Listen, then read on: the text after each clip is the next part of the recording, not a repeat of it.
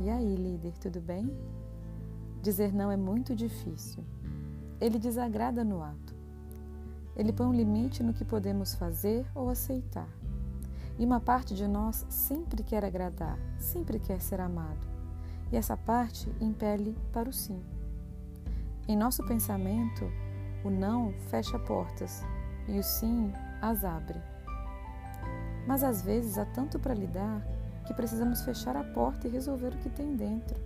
E só depois teremos assim espaço para uma nova demanda, um novo processo ou um novo tema.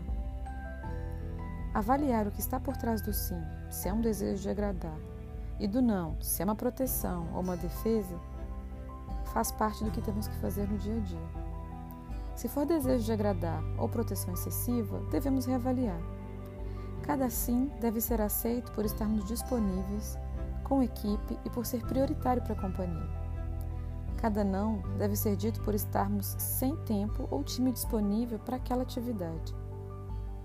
Será que o não, bem dito, também não abre portas?